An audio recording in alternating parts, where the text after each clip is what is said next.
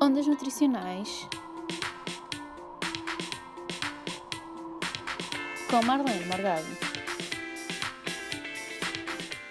Olá a todos, bem-vindos a mais uma rúbrica do nosso programa Ondas Nutricionais. Hoje vamos falar-vos sobre o microbioma intestinal e o seu papel nas alergias e intolerâncias alimentares. Estão agora todos a pensar, afinal, o que é isto, o microbioma? Então, o microbioma faz parte do nosso trato gastrointestinal e é nem mais nem menos do que uma comunidade de bactérias que, em conjunto com as células imunitárias presentes no nosso intestino, tem papel nos proteger contra os agentes agressores do meio externo. Sabiam que é também através dele que o nosso intestino comunica com mais de 100 milhões de neurónios? Pois é, ele é também assim designado o nosso segundo cérebro.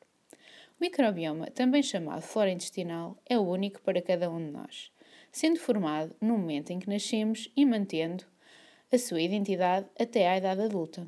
O trato gastrointestinal representa, assim, uma das maiores áreas de contacto com o meio externo, recebendo diariamente uma grande quantidade de alimentos que contêm proteínas e outras moléculas com elevado potencial alergénico. Assim, é importante esclarecer, afinal, o que é isto? Da intolerância alimentar ou alergia alimentar? Serão a mesma coisa? Não. A alergia alimentar é o termo reservado às reações geradas por uma resposta imunológica, em que o sistema imunitário reage de forma excessiva a certos tipos de alimentos ou substâncias, denominadas de alergénios.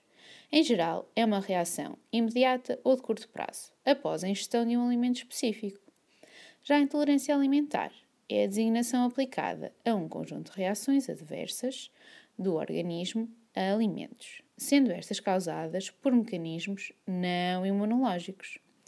É importante salientar que muitas vezes, embora com mecanismos fisiopatológicos diferentes, ambas as reações podem apresentar sintomas semelhantes. Um exemplo desta situação é a alergia às proteínas do leite de vaca assim denominada por envolver mecanismos imunológicos, e a intolerância à lactose, uma molécula de açúcar presente também no leite de vaca, em que a sua reação não envolve as células do sistema imune. Agora que já percebemos o que é o microbioma e os tipos de reações adversas que o nosso organismo pode ter aos alimentos que ingerimos, entendemos a importância desta íntima relação entre o nosso microbioma e a proteção que este nos confere contra o meio externo.